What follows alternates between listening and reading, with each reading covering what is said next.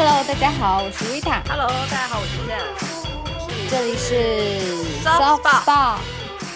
又是新的一周，春暖花开。春暖花开这个词用的是否有一些老套了？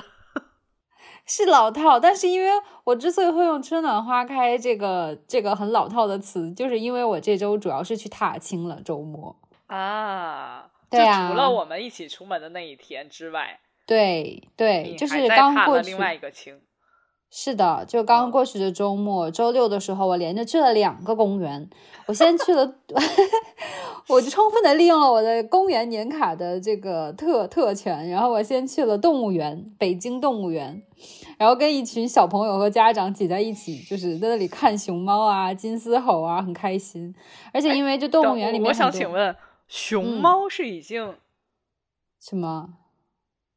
就还是熊猫馆对吗？对，就是在熊猫馆哦嘛，然后但是它整个那一片区域就有很多熊猫，室外区域、室内区域，然后很多只熊猫可以看，憨态可掬的。然后那天我去的时候，一只趴在那里一直在晒太阳睡觉，还有一只在很姿态优雅的在那里啃甘蔗，然后就看着就很可爱，像一个人一样。啊，很有趣，就是我感觉就是动物园，就是大家好像长大之后就不不怎么会常去了，但是对对吧？但是就是你再去的话，就会感觉哎，好有童心。就是因为我拉着我爸妈去，然后我刚开始爸妈都是有点兴趣索然的，因为他们是想下午去那个看樱花嘛。然后，但是结果去了之后，他们两个也都很兴奋，然后就看那个熊猫啊、老虎啊。我跟我爸站在那个老虎狮虎山前面，盯着那个老虎看了足足有差不多五到十分钟，你知道吗？就是感觉你们有给，比如嗯说老虎喂食吗？不是有哦，这不 OK 哦，这不 OK 哦，哦它这个不能喂，不能喂的，对对对。然后那个老虎就在那里走来走去的巡山，大王巡山的那一种，但是啊很很威武，很酷。然后感觉它在那里应该照受到了很好的照顾，然后就是毛发也很，就是很很很亮泽啊，然后整个人体态也很很饱满，就是走来走去特别的威风。然后看了看，我们看了真的看了十分钟左右。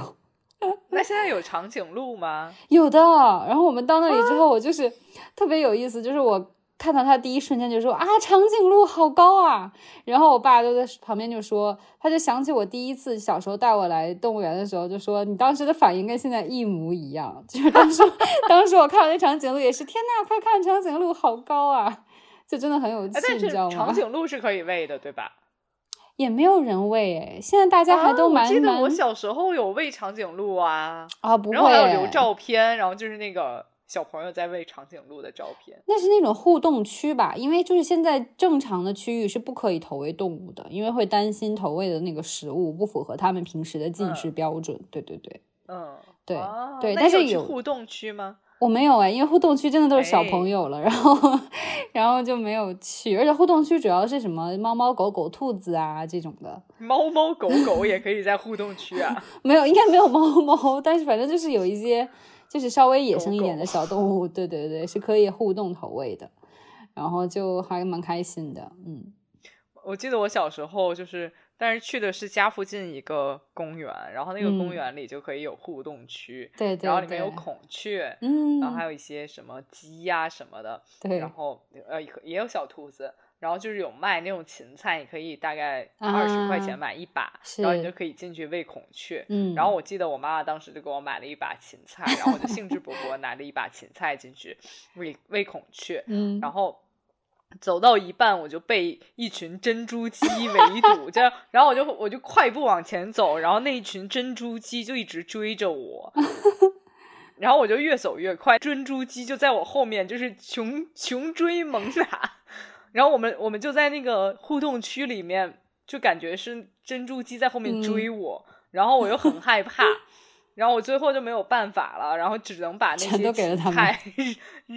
没有啊，我就我就把芹菜赶紧扔掉了，然后那群珍珠鸡就饿虎扑食的 扑向了我的那把芹菜，，我记得非常清楚，因为也没有喂到孔嗯雀，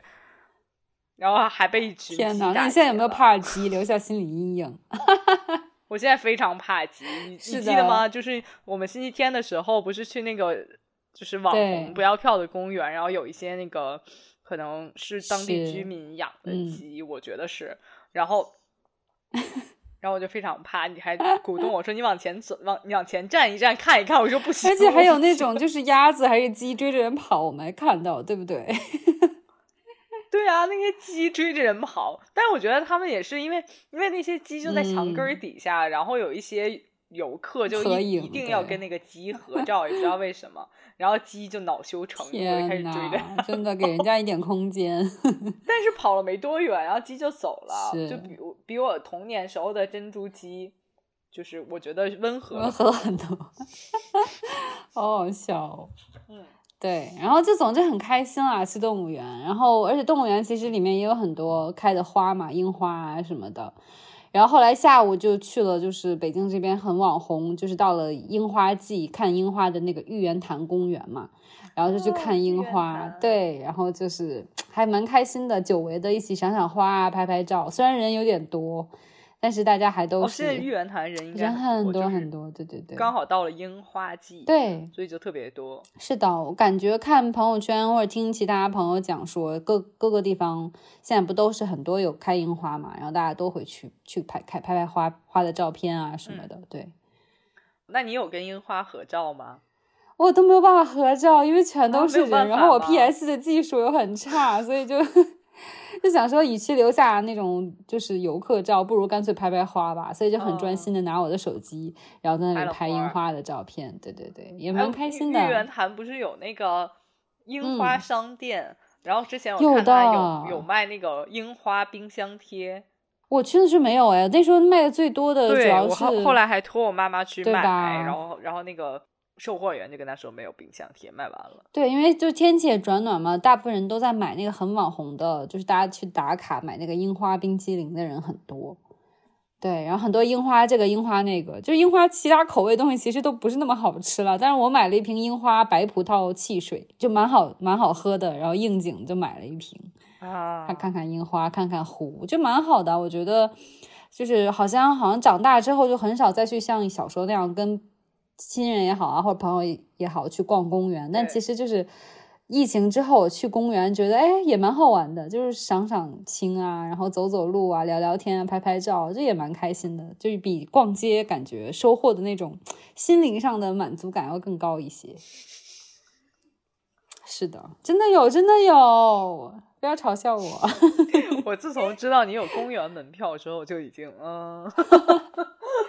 是不是？就是我相信大家也是，肯定就是长大之后，就自己城市或者是生活的城市，嗯，就是公园很少会去了。但是我觉得不妨你就看一看，就是你住的城市的公园，然后去逛一逛，我觉得可能有那种很惊喜的发现。像我就是疫情的时候就去了，就很多就以前小时候也都没有去过的公园，还有不同主题的，然后。都还蛮有趣的那种，比如说修成日式园林的，还有那种就是古代就是中国园林啊，然后还有一些就弄得很西式的园林啊，就还蛮有趣的。逛逛公园也蛮有趣的。对，OK，好，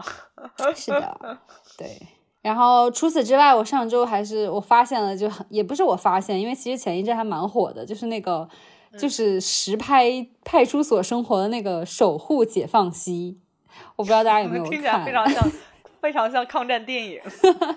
但不是，但就是前一阵很火嘛，就是已经拍了到第三季了，现在，然后就是拍那个，不就说北有三里屯，然后南有那个解放西嘛，其实就在湖南，就湖南的酒吧街那边的派出所，然后拍那边发生的奇人异事，然后派出所民警每天出警要处理的，就是严肃的刑事案件也好啊，还有那些有点让人哭笑。哭笑不得的那种，就是离奇的事事情发生啊！像我刚看那集，就是那个人喝醉酒，然后拿起这牌子要砸车，结果还很理智的砸了自己的车，结果最后还要赔人家那个牌子钱。纪录片吗？还是？我觉得是那种演的，他不是演的，他是根据现实改编的。不，他真的就是去那个派出所当地，跟着民警一起去拍他们当就是处理的各种各样的案件。对，所以不是那种电视剧。而是真正的就是非虚构类的，有点像写实跟拍的那种，对，还蛮有意思的。我觉得没有看的大家可以去看一下，因为它在哔哩哔哩上的观看量已经超过一点二亿了，就还很多人看。然后之前一直忙就没有看，然后搞就是这两天闲下来一点，然后就看了一下，觉得还真的蛮有趣的。而且就是我还很喜欢的罗翔老师 也在里面，就是 参与了一两集。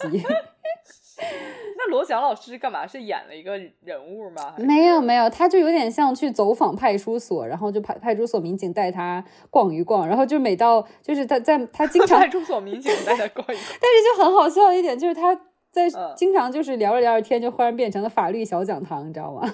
就比如说他坐在车上跟导演聊天，忽然就开始说。呃，就是两个人在这路上别车，这构成了什么什么那个犯犯罪行为？然后问的导演很懵的那种感觉，就还蛮有趣的。对，我觉得大家可以看一看，就是学一些法律知识。嗯，对。那一集会很长吗？四十分钟那种？三十分钟左右吧，就还好。哦，那还好，真的对，就没有很长，不像有些综艺可能一两个小时，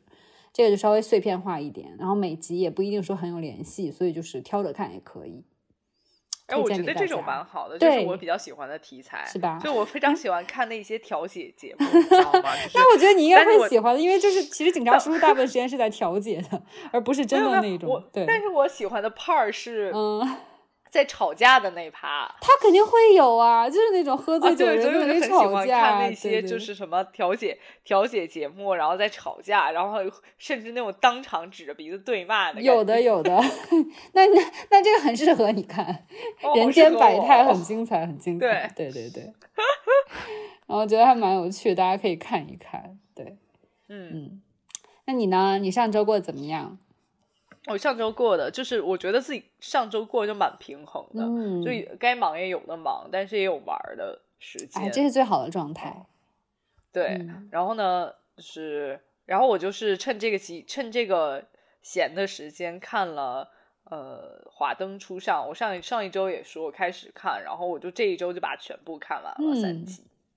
哦，是我觉得怎么说，就是目前为止看的。就是少有的好看的华语剧，嗯。嗯，因为我就觉得是它就是有有几个片段会让我觉得好像在看日剧，哦，我觉得它的拍摄手法有一些像日剧，了解，嗯嗯，我觉得还蛮好看的，而且有几集还蛮感人的，其实。啊，因为我有之前看就是影评剧评，就真的说讲他讲的讲故事也讲的很好，然后也没有烂尾，是不是？啊，我我暂时觉得没有烂尾，对，而且而且我觉得很好，就是这部剧是给一些嗯稍微年龄大的女演员很多机会。你想，他们我觉得这个很好哎，主角嗯林心如大概有四十几岁，嗯，然后呢，呃，另外一个女主女主角也是和林心如差不多的，嗯嗯嗯岁数。然后可能年轻一点，我们觉得可能，嗯，大概我们觉得好像是二十出头或者二十几岁的，像刘品言，包括另外一个呃郭雪芙，也都三十多岁了。嗯，基本上都是一些就是我们所谓可能没有那么有市场的女演员。然后最大的那一位演员也是。大概有五十多岁、六十岁的样子。嗯，哎，这个还蛮好的。嗯，对。然后，然后我觉得就是还蛮好的，就是当时，当时为什么给那位五十多岁、六十岁的演员那个角色？然后当时制片人就说，因为他一直接的角色都是苦情妈妈的那一种，但是，但是就是不希望把一个女演员的角色标签标签化，就是她只能演。五十多岁、六十，妈妈类的，对，然后希望她可以有更多的，而且女演员自己也愿意有更多的角色尝试。我觉得这样蛮好的，因为其实我觉得演员是需要有一些阅历，才能更好的塑造一些角色，还有一些角色的积累、沉淀啊什么的。所以我觉得这还蛮好的，就特别好。我觉得，所以我就是还蛮蛮蛮觉得这部剧还值得一看的。它一共多少集啊？它一季一季是八集，一共现在有三季，其实其实加起来才二十四集。哎，我觉得我喜欢这种，就就很像日剧的那种感觉。是的，嗯，对对对，嗯，可以可以可以，嗯，好，其他的我这一周真好，就是就是，然后最开心的还是就是我们周末去玩那次，是不是？嗯，对，那个公园还蛮好的，虽然人有点多，但是就是走一走，感觉也蛮好的，在就是北京很老城区的地方。嗯嗯，那我们说到说到啊，下下一个 section 就是我们上上一周又花到什么钱了吗？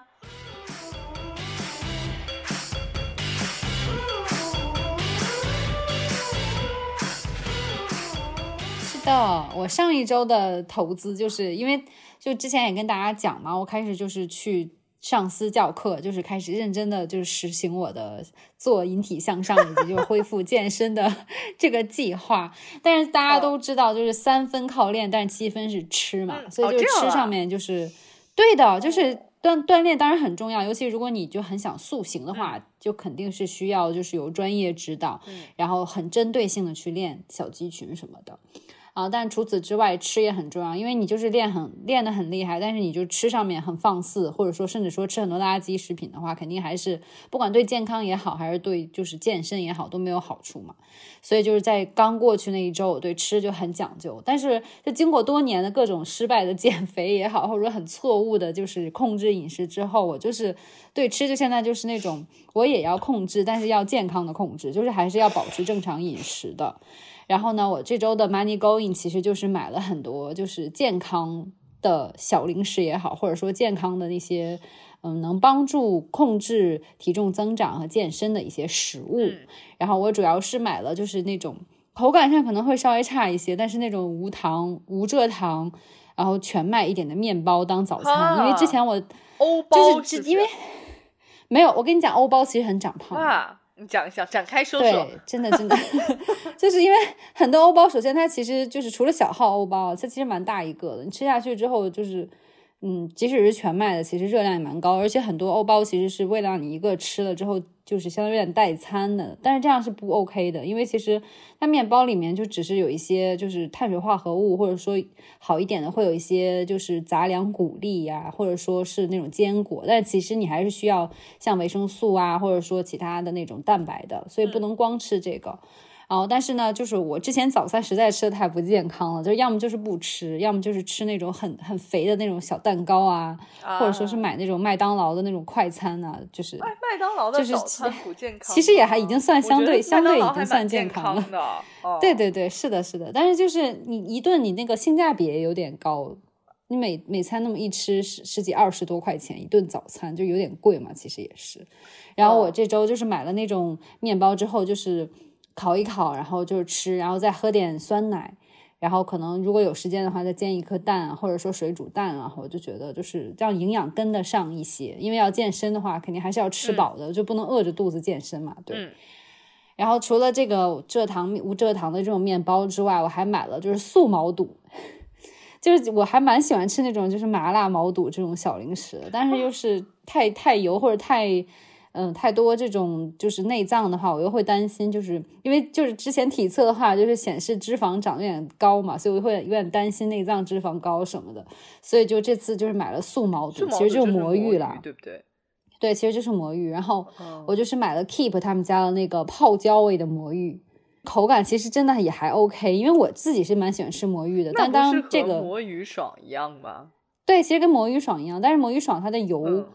和就是盐这种会放很多嘛？对，所以其实就是你要是真的是在控制饮食健身的话，其实不太建议吃那么多呃魔芋爽。对，就可能可以换成这种稍微控制一点卡路里的呃这种素毛肚，然后它可能油和盐都会稍微少一点。嗯，对对。啊，然后说起来，我要那个在你的 money going 中插播一个我的 money going，就是，但是不是，但是不是。健康的 不是健康的食品，不要来打岔了呢。对，不不，我叫就是我买了真毛肚，真毛肚，就是我最近沉迷，太沉迷于就是王辣辣的魔芋制毛肚。魔芋制毛肚，就是它其实啊，它其实不是真毛肚啦，但是它的口感就是非常毛肚，OK，但是魔芋。嗯，然后呢？但是魔芋哦，然后呢，他宣称每一袋儿就只有半个苹果的热量。哦，那其实就跟我是有点像，对，但我从来，但我没有把它当做健康食品吃，嗯，然后但是我就是觉得它太好吃了，尤其 是那个螺蛳粉味儿的，哦，螺蛳粉味儿我没有吃过，哎，好神奇，推荐大家如果没有那么像 Rita 一样。就是在控制的，就专注对专注于在控制的话，就是大家可以去买一买那个这个王辣辣，王辣辣，嗯，对如太好果你吃了，而且比嗯魔芋爽，我觉得我个人个人评测完觉得比魔芋爽好吃。哇，那就大家可以考虑这个。但是我这个就是它不添加糖，因为其实很多魔芋爽它要加糖 的。对对对对，你对，你可以看你那个调料肯定是要加糖的。就我吃的这个它是不加糖的嘛，然后也是低油，然后高温杀菌，然后它一小包也就只有十二千卡这样子，所以其实就很低这样。对，然后也是为了就是摄入蛋白质嘛，然后还买了一些那种。就是速食包装的鸡胸肉什么的，就有时候可能真的很饿，但就是不想就是吃那种小零食嗯的话，我可能就会吃这种鸡胸肉什么的。嗯嗯对，我发现现在鸡胸肉做的也不难吃了耶，是的，就是我的。之然后前就是就是在超市买的那种鸡胸肉，就便利店也有嗯卖的那种鸡胸肉，对我是没有办法的，因为我觉得没办法接就是只有嗯吃的、吃到外皮的那两口是有味儿的，然后再往里吃就没有味儿，然后就嗯呃，对，就是你我觉得，即使是真的是在控制饮食，或者说为了健康在减肥的话，那我觉得也还是要口感上，因为你如果没有就达到饱腹感或者说满足感的话，你之后会反弹的，肯定，因为你还是要吃的就让你满足才可以对健康的控制饮食。但现在的就还蛮好吃的，我觉得。是的，他们就是的，是这样做成那种像午餐肉一样一块儿一块儿的，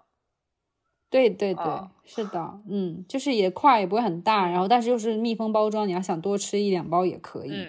这样对，你可以当真的当，比如沙拉里面吃，或者是当就是炒菜吃，然后也可以就单吃，我觉得还蛮方便的。嗯嗯嗯，对对对，嗯。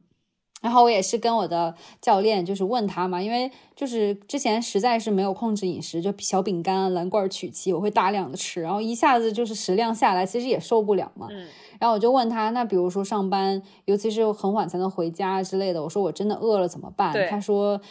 对，他就说有一个 tip 是我之前没有想到，就是喝汽水，就是那种当然是无无不加蔗糖的那种汽水啊，无蔗糖汽水，无零零糖零脂肪的。然后我想说，喝汽水就是那跟喝水有什么区别呢？就我也不能光喝饱肚子，对不对？然后他说，因为汽水啊，毕竟更饱腹一点，有你的第。一个想法是，那喝喝水有什么感觉？像我们的第一想法都是，哈，还可以喝汽水，天下还有这么好的事儿？对，但是就不是所有汽水，不是说可以大口喝可乐，那肯定是错的啊。就碳酸饮料肯定不 OK，就是就比如说零糖零脂肪的，对，像就是元气森林的那种，对，就是类似元气森林那样子零糖零脂肪的，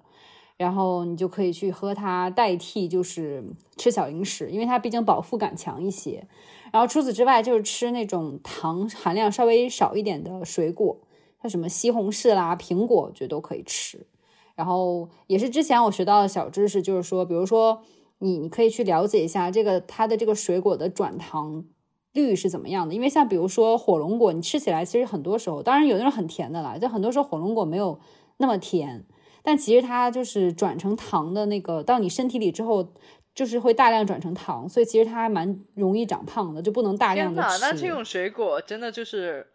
蛮邪恶的。。对，然后就比较好的水果是梅子类不，高，又又没又不甜，然后 转糖率正常又有高高。对啊，就是 两样都不占，这个水果不行。对，就吃点水果嘛，当然也不要太多能吃，太多吃也不好，因为毕竟它还是很多糖嘛。但是我就觉得，其实哦最重要的是均衡一点饮食，就是不要因为减肥就是什么都不吃了，或者说我就天天在那里啃水果。你你第一是营养会缺失，第二你其实也不一定减肥，因为那个如果大量吃水果，其实糖也蛮多的，尤其晚上。对对，嗯，对，而且还不一定吃对了水果。对。对，然后刚刚才就是录制之前，我跟建也在聊天，他说爱吃蛋白棒，天呐，我真的不推荐吃蛋白棒或者蛋白粉 这种东西，因为我吃了很多年，我吃了各种品牌那种蛋白棒，然后很多时候你就会看，就稍微好吃一点的，可能蛋白质含量就会低一点。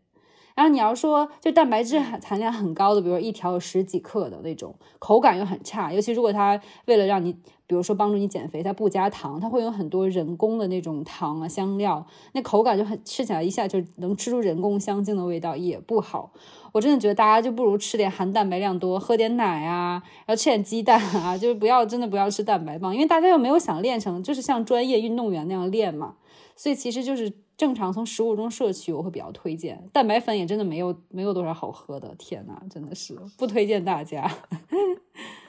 我也是蛋白棒的，怎么说？我其实是平常会吃，但只有在我运动完了，然后很饿的情况下，我是把它放在车里，嗯，然后我就觉得很饿的情况下，我才会拿一个蛋白棒出来吃，嗯，是的，因为我觉得，因为我觉得蛋白棒就虽然是它有各种各样的味道，还有草莓味儿啊，更猎 奇的一些什么味儿啊之类的，但是就是。总觉得很腻，然后特别像吃一个毫无味道的健康萨琪玛。哎，你这个比喻我好喜欢，很形象。是的，对。然后，然后我的口感不太喜欢，但是，但是我非常推荐大家另外一个健康小零食，就是我吃起来还有有一阵儿吃起来非常上瘾的，就是就是健康品牌的出的威化。嗯，那种我有吃过。哦，那个我觉得好好吃哦，嗯嗯就是，对，但但我觉得就是，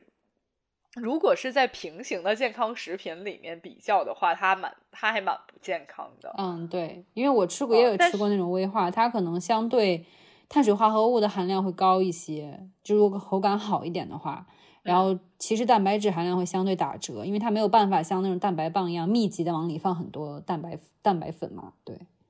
对，但是我觉得就是特别满足我，像我这种就是不吃点零食吧，你又觉得不行，人生很荒 芜。嗯嗯，但是吃完了，你又很容易觉得说，哎呀，我怎么这么这么这么罪恶？嗯，我这个人真的非常毫无自律性，你知道吧？就是那种自我责怪，对自己好一点。对他就是像这种零食的存在，就刚刚好让我。没有那么罪恶的同时，又觉得说，啊，我今天是吃过零食了。对对对，对对，我就觉得，反正大家就是要长远的看待，就是健身和健康饮食这件事情，就就不要就是用那种很就很严格要求自己，以至于就是。过得也很不开心，吃的也很不满足，饿肚子，然后健身肯定也是没有办法长久的。而且即使短期能达到一定效果，那之后可能很可能还是会反复的。而且只要你饮食一变，就会回来。所以我觉得还是要就是可持续发展一点。就是实在很想吃火锅之类的时候，你就去吃一下，然后但是稍微注意一点，比如说麻酱少放一点啦。或者说是就是尽量涮一些，就是不要太多肥肉的呀，这种的，就是想吃的时候还是要吃的。但是就之后，比如说你靠运动吃运动的话减回来，或者说是就是之后稍微吃清淡一点这样，但是不要太太严格控制。对，对。然后另外一点，我特别想说，就是不是这么三观向上的，呃，开，但是我觉得很开心的，就是大家知道，就是 Rita 是已经是在我朋友圈里非常自律的那。金字塔顶端的女人了，然后对自己很很狠，但是呢，她刚刚提到一个点，就是就是就坚强如她这样一个 tough 女人，都已经减肥失败很多次哦。我天呐，就大家像我一样的这种废柴，就不要就是。觉得说我我和这些自律自律女人的差距有多大？不，我们都是一些减肥失败很多次的女人。没错，没错。而且我觉得，因为我们不是真的，比如说演员，或者说是那些模特，或者说运动员，就是我们正常要上班上学嘛，那不可能像他们那样子花那么多精力在这上面。我觉得还是就是根据自己的生活状状态和生活节奏去去，就是面就是。去处理这些健健身啊或者减肥的事情比较好一点，要而且就是跟基因也有很大关系啊，就是你能确定你是否能就保持一个什么样的体态，所以大家不要想那么多，就是更好的要去接受自己的，就是身体比较好一点。我跟你讲，真的是这样，我不知道大家有没有发觉，有没有想过，就是呃，有些人就是如果基因就确确实不是很适合。有完美身材，然后，然后你通过自己的努力，可能减了大概五斤到十斤的时候，你就是比别人厉害很多，你就是对抗了天性的女人。我觉得不要对抗天性，你就是每次我会想说我在跟基因作战，就不会很嗯，那倒是，对对，扬吗？就是很明显，就是我跟我我跟我妈妈的就是体型其实很像，就比如包括这会长胖的地方，就是肚子跟腿，我们两个都很像。但是就因为我一直就有控制，我通过自己的努力，就是小肚子一直保持的，就是就是平坦小腹这方面，我就能做得很好。但是只要我不控制饮食的时候，我就会跟我妈妈一样，肚子上长肉。所以就是像你，我觉得这个例子就是你讲的。阿姨会听到没有关系，阿姨自己跟我讲的，马上阿姨自己跟我讲的。投诉，把我们这一期 节目的 下不。会，不会。我我之所以说这个例子，也是因为是我妈妈自己讲的。她就是看到我就是很努力之后，她自己现在也去健身，你知道吗？就是，所以我就觉得这件事情，阿姨的卡，阿姨，对对对，对不起，我用的是阿姨的卡去健身，然后还在节目中诋毁人家。对不起，妈妈。对，但是就这就这个例子告诉大家，大家是可以跟基因做对抗的，对，对但是还是同时要是就是长远的来做健康要有一个比较。理性的概念吧，理性的没对吧？就是比如说你家里家里的基因都是那种那种，就比如说两百斤的健康，就是乐天派型的胖胖人群，然后呢，你你就立志自己一定要瘦到九十斤，那我觉得有点稍微不太实现实，对对对，是这样，是这样。嗯，对，就是大家力所能能及的范围内吧，然后就是尽量健康生活吧，我觉得是最重要的。对对，嗯，是的。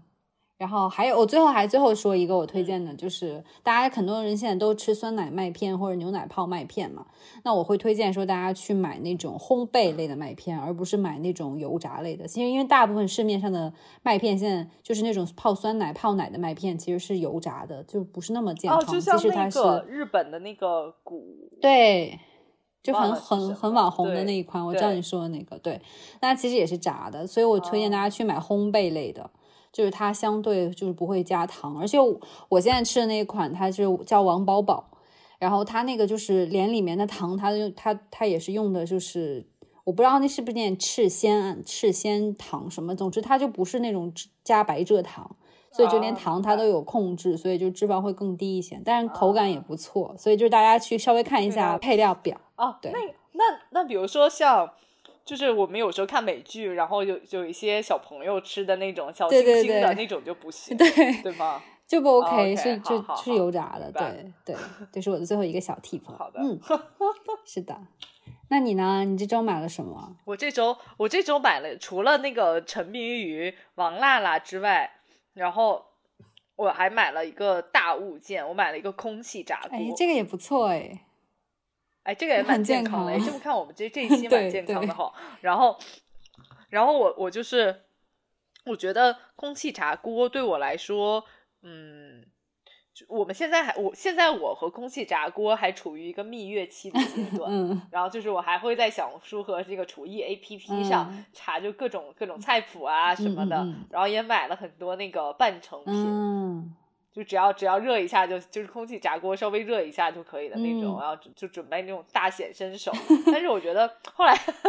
后来我就是就是从一个比较客观的角度来讲，我觉得空气炸锅对我最大的好处不是不是说我可以大大显身手，我觉得大显身手我我可能也做不到吧。但是呢，我就觉得是 我就觉得是就是它就像我很小时候很喜欢做的数学题一样。就是哦会有 A、B、C、D 几件事情，怎么能让就是就是怎么组合能让做事情的时间最短？啊这啊，样就是很适合上班族，就是追求效率的人。，对，因为在空气炸锅，就是它在它在呃，比如说它在热的时候，那个比如十分钟、二十分钟的时候，你就可以趁这个间隙做点别的事情。嗯，这个倒是不像那种炒菜，你要一直围着锅转。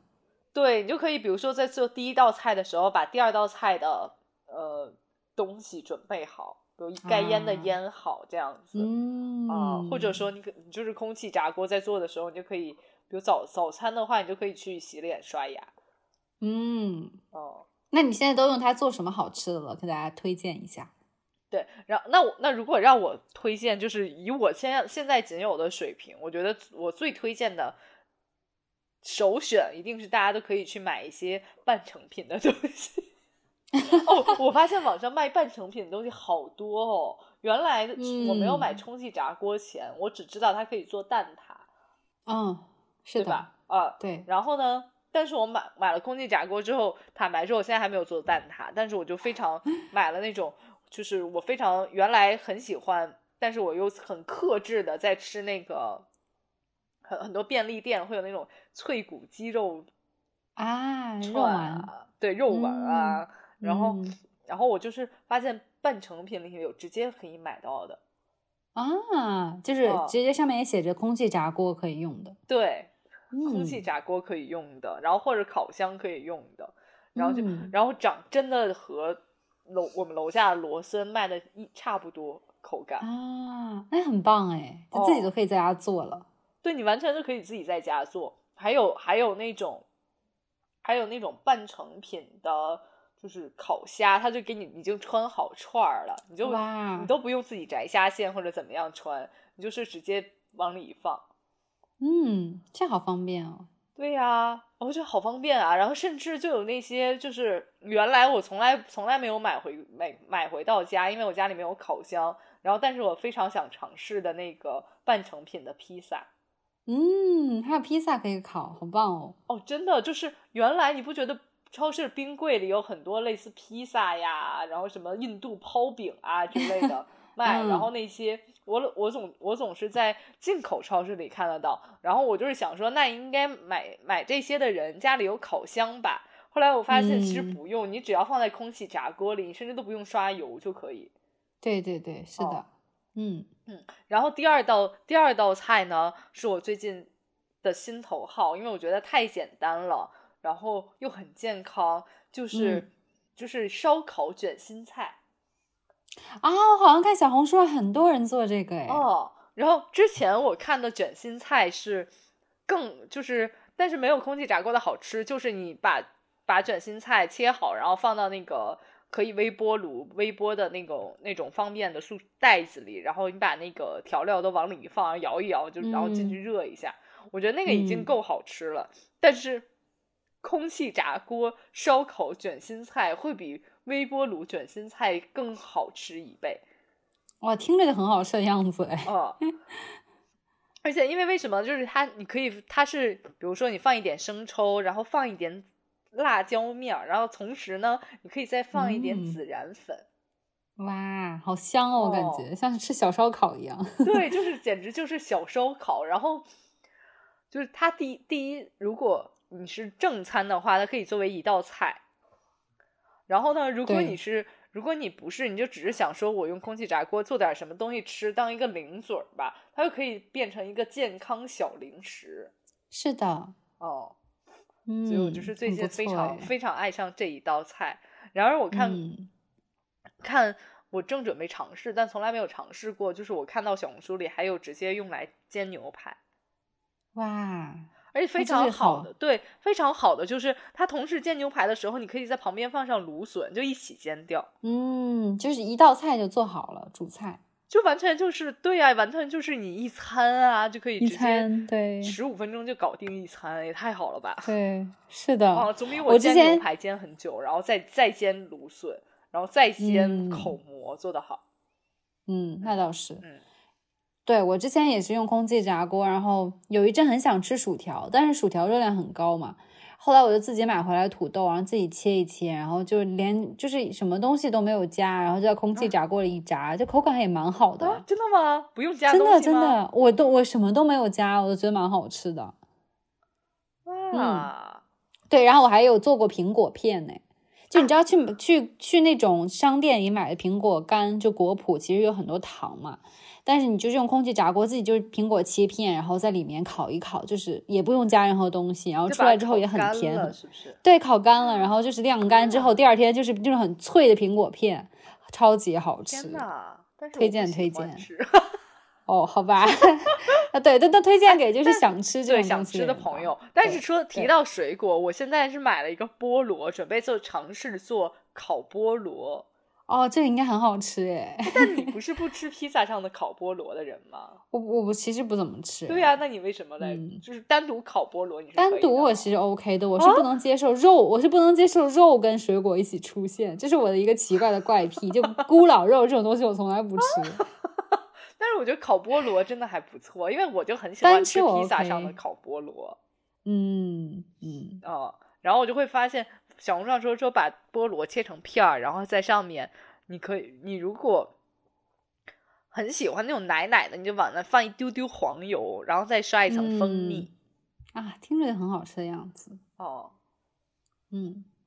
对可以推荐给大家空气炸锅。对，或者说因为我知道有一些朋友是嗯家里有空气炸锅，但一直都没有用。啊，真的会有这样的朋友可以就是吗？有的，其实我之前就是因为啊家里有有空气炸锅，但是我一直就是不知道它是个什么东西，然后就一直没有在用。后来也是看小红书上很多人在刷嘛，然后就是大家烤口蘑啦，然后烤烤蔬菜，然后烤土豆什么的。然后后来我就去试了一下，觉得天呐，好好吃，然后后来才开始用起来。这样，对，嗯，所以我就觉得说这个东西真的是就是伟大发明之一，而且现在空气炸锅老是想非常便宜，不会再不会像像我之前第一次看到空气炸锅这个东西的时候那么贵。嗯，哦现在好像小几百就可以买到，哦，二百多块，对吧？嗯，而且嗯。大家可以去关注很多主播的直播间里有卖。打折扣的，对打折扣的，我也是从某主播嗯。的直播间里看到，然后我才发现说这个东西没有没有，我没有 在他的直播间里买，对我就是哦觉得说，哎，那其实这个东西还蛮有用的，嗯，嗯嗯，不错嗯。我们这期真的好健康哦，好健康哦，虽然都是吃的，但是好健康哦，对，是的，嗯嗯那这就是我们这周的爱用物的分享啦。嗯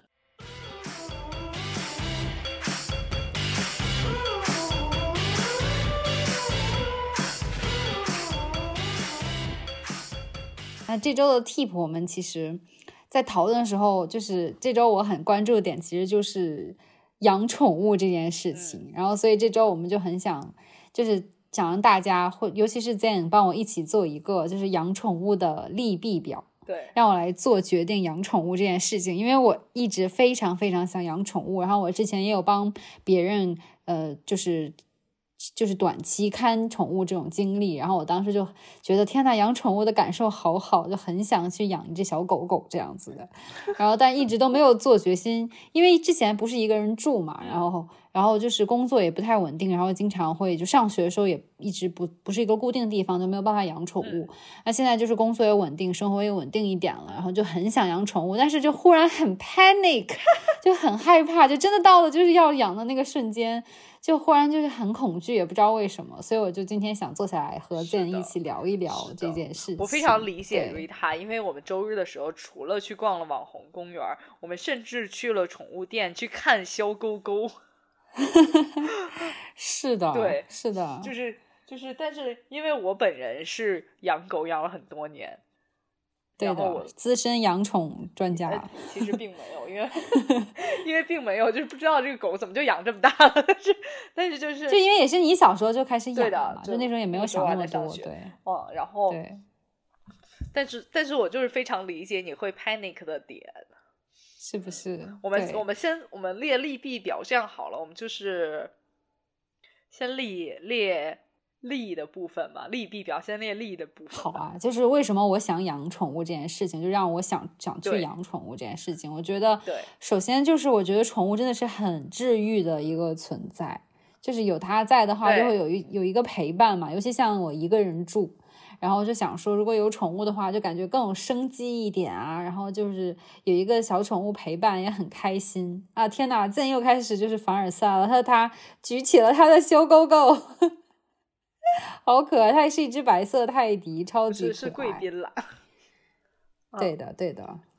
对。然后，所以我就也很想拥有一只修狗狗，然后就是就做一个陪伴嘛。而且之前其实我有跟一个心理医生聊过的时候，然后他就跟我讲说，其实养宠物是能帮人类就是缓解抑郁的。就是如果你就是长时间一个人，然后又没有就是任何陪伴的话，其实很容易有一些就心理上的问题，呃，没有那么严重啦。但是就是如果有小宠物的话，肯定是会让你很开心的，就让你就是有治愈。所以这就是我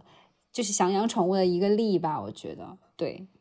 而且我觉得第二点的话，可能就是我觉得养宠物也是能让你更有一个责任感吧，因为它其实就像小朋友一样，它不是像其他你说就是无机物些花花草草，它不一样。就是你要带回一个宠物的话，你这当然要照顾它，然后也会让你的生活变得我觉得更有责任感。然后还有就是我我记得我当时帮我的学姐看过两个月的狗狗嘛，然后她的狗狗是两只，然后那两个月其实我就是作息变得非常健康。就之前我会赖床，就是醒来之后躺床上一两个小时也不起床，但后来我就是会提早起床，然后去遛它嘛。但是其实后来发现我反而其实蛮有精神的，不会说因为早起遛狗就是。很累，或者说很不情愿，我反而是一下变得很健康。包括下学之后回来，然后去遛一遛狗，然后也是一个小的锻炼。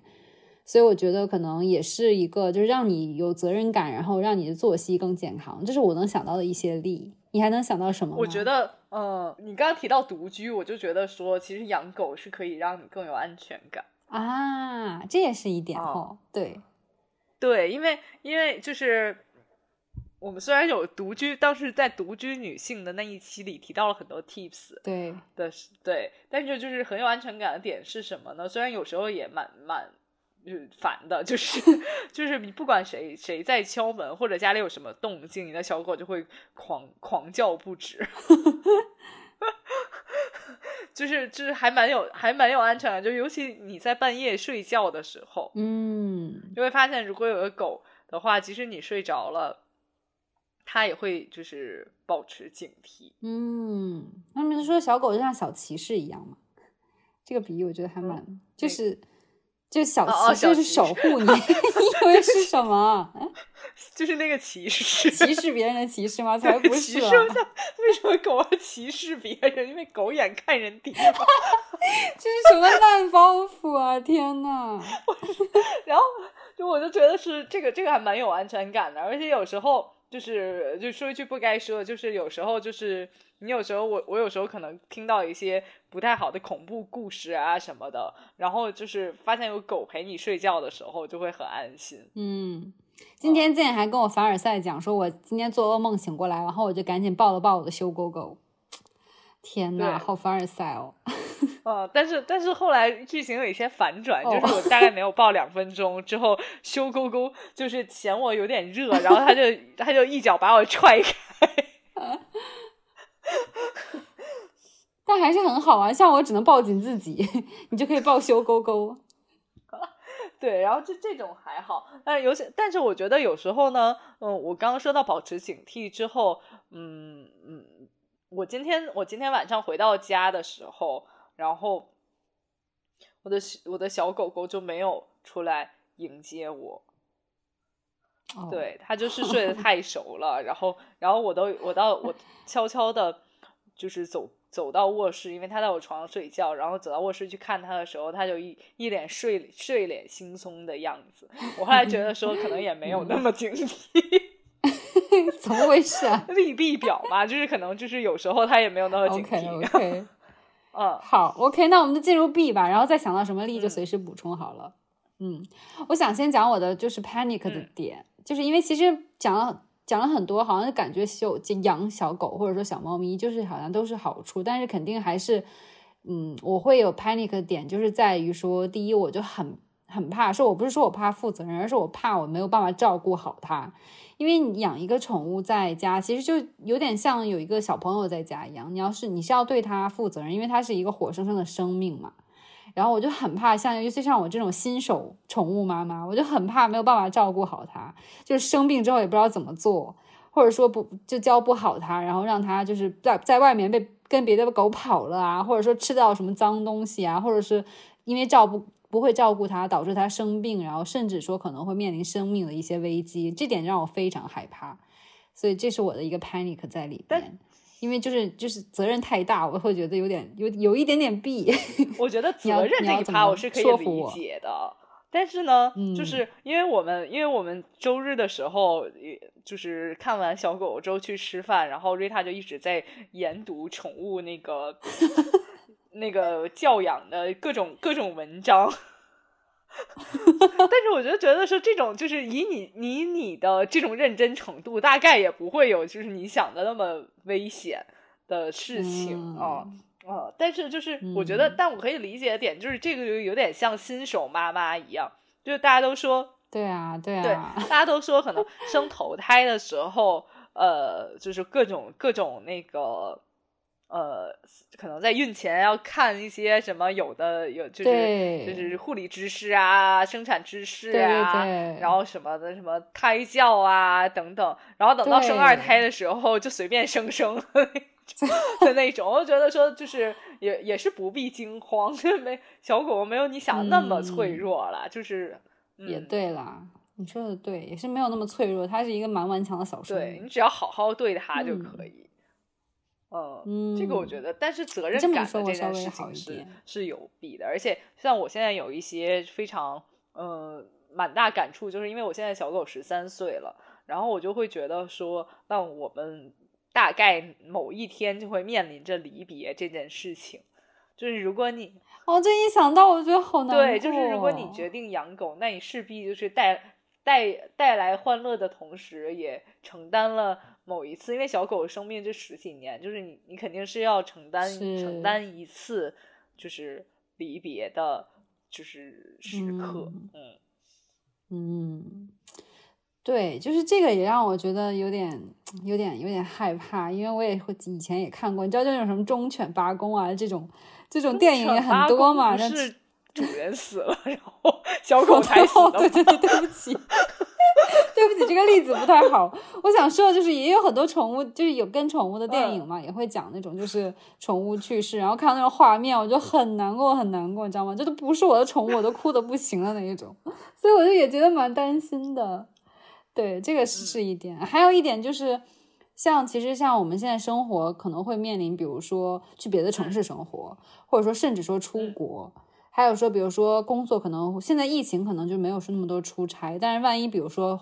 等疫情过去，然后可能工作需要出差，就没有办法照顾狗狗，这一点其实是我的一个顾虑，就是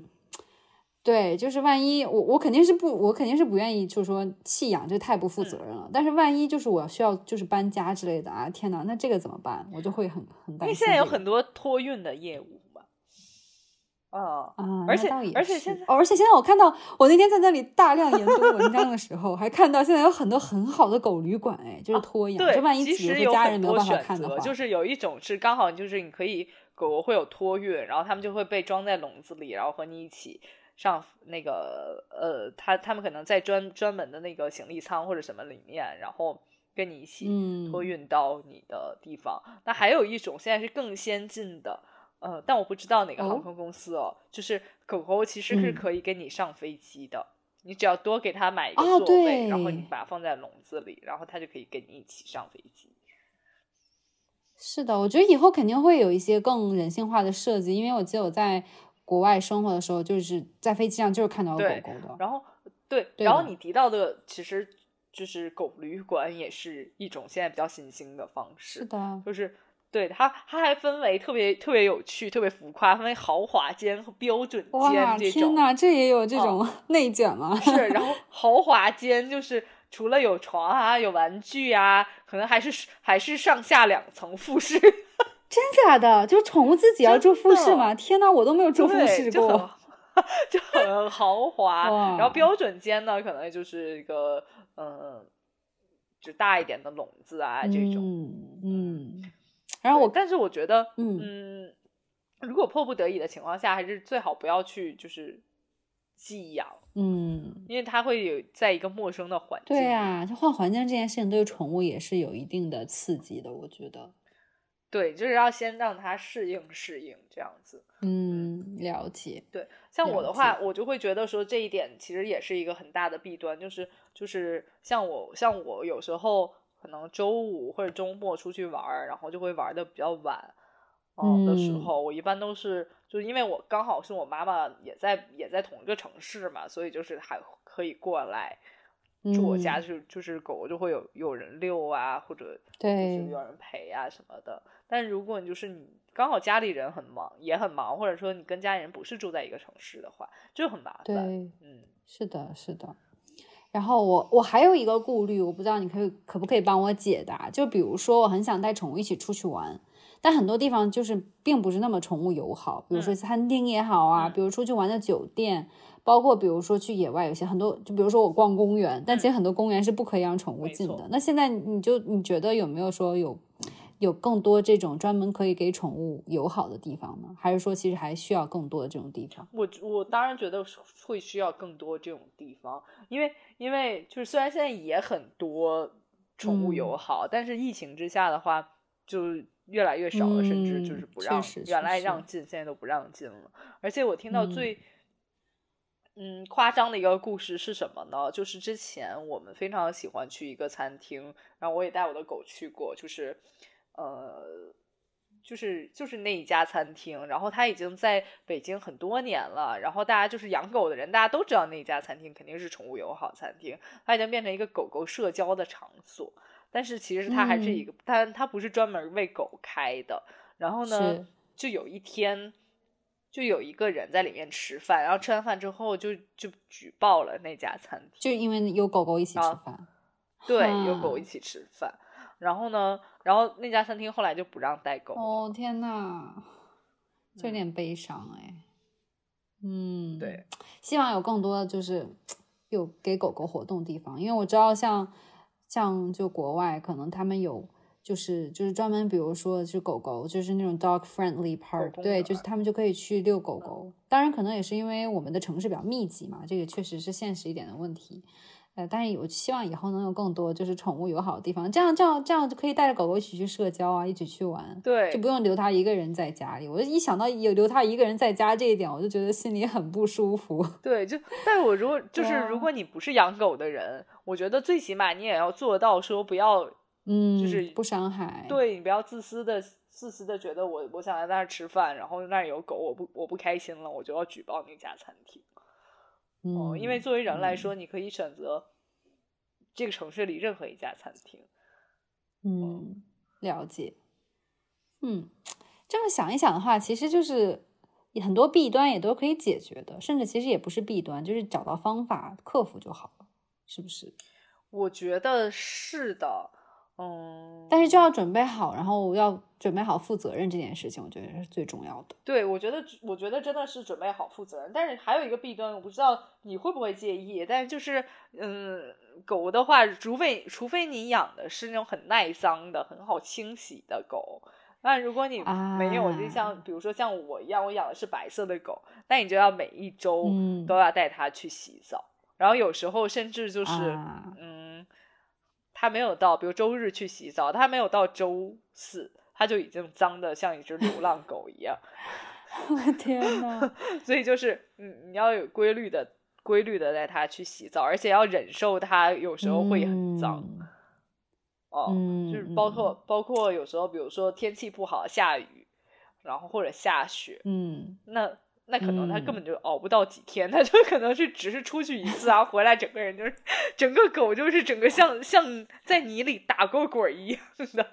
就只能对，就是这个时候你有时候会，我觉得会，就是不管再有耐心、再有爱心的人，也会有点烦躁在这个这个点上哦。实话实说，对，确实会这样。我觉得这个我好像还好，因为我当时帮我学姐看的两只小狗狗就是小白狗狗。那他们会对，然后我就觉得还好，会的。但是我就是，首先我觉得好像洗还是自己在家洗。我是送他们到宠物店洗，因为毕竟我是临时帮人家看狗，我不我不敢就是随意帮人家洗澡，因为其实帮宠物洗澡是需要一点就是学习一下的，所以我当时没有学习过，所以我还是送他去专业的。好严谨哦！我当时还在想，我就是那种会想很 多。那如果就是自己在家洗的话，是不是就会好一些？就你就是愿意花时间自己在家洗的话，就还好一些。哎，但是相反，我我比较推荐大家就去宠物店洗，因为在家洗的话，其实其实跟那些什么健康状况都无关。因为只要有爱心的人，你也不可能说我洗完了我说我好累，你自己去抖干吧，或者说你怎么样晒干吧 那种，你大概也都会给它吹的很干，对吧？但是有一个很很不好的点，就是你又没有办法像宠物店一样给它就是梳毛梳的那么蓬松那么好看。也对，对，就是你你给它洗完了，即使你它的毛都很干净，但它的造型不好看，就是就有点像，就有点不体面。了 解了解，哦，对。然后呢，另外另外，我觉得我自己想到一个弊端，就是你。养狗的话，就是你要你要准备好，它会有发情期，嗯啊，或者比如说小母狗的话，就会有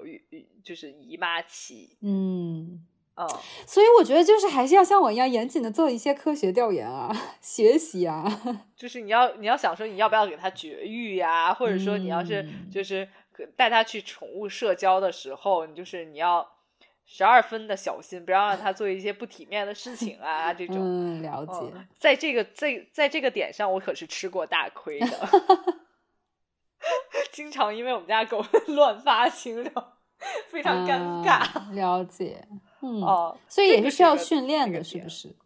这个没有办法训练啊，这是这是天性啊你说的对，对这个是天性，嗯是了解。嗯嗯是这样的。然后还会有一些弊端，就是比如说两只小狗打架，你就会面临跟就是扯皮、跟主人们扯嗯皮的问题呀、嗯等等。嗯嗯，了解，明白。对，但是好一点的点就是就是嗯，它确实第一是给你安全感，第二就是它会比如说你你不开心的时候，或者说或者说你非常觉得觉得说很疲惫的时候，它就会给你一个。就是你就可以抱着它啊，等等，就可能就是非常非常有归属感这嗯样子。对，它会归属感，陪伴你。我觉得这嗯个感觉真的很好。我总之，我总的听下来，感觉只要你是就是很有爱心、很喜、很、很想要想宠物的陪伴的话，我觉得这些弊端都可以克服。对，我觉得你只要下决心其实就跟就跟养孩子一样哎它就是可以克服的事情。啊，但是就是看你，比如说的，是的比，如说，我就是一个社交活动非常多的人，我是一个 party queen，然后嗯那我觉得你就是如果嗯在家没有其他人帮忙的情况下，哦，确实不太对，要先考虑一点。慎重说，或者说我其实没有那么多、嗯那么多财财力，然后去委托别人上门帮我去遛嗯狗。呃，我也没有那么多朋友可以帮我去嗯寄养、或者帮我养我的小狗。那我觉得就是暂时嗯不要养，你就先去享受你的人生。那你你可能等你特别安定，然后你的嗯生活很规律的时候，你再去养养狗。了解，OK。那让我先暂时和我的就是 panic 消解一下，我要我要我要我要最后再提一个点，好，嗯，就是就是，如果你没有教好的话，你要你要你的有有风险的地方，就是你的狗可能会拆家。啊，了解，嗯，所以要好好教导它。我要继续看我的科普文章。我这话题走向在在不，我觉得我觉得你的 panic 的点不是在于你的知识储备不够，而在于什么？而在于你没有下定决心。嗯，我觉得你说的对，是的，嗯，好的，那让我再再继续 panic，继续纠结一下。对，我觉得你可以再继续，第一嗯是继续纠结一下你，然后呢，我觉得也当然也可以看一些科普文章，确信自己是非常有知识量的人啊。但是我觉得，我我就觉得你嗯可以，比如说，我们可以一起约到一个什么狗狗社交的地方。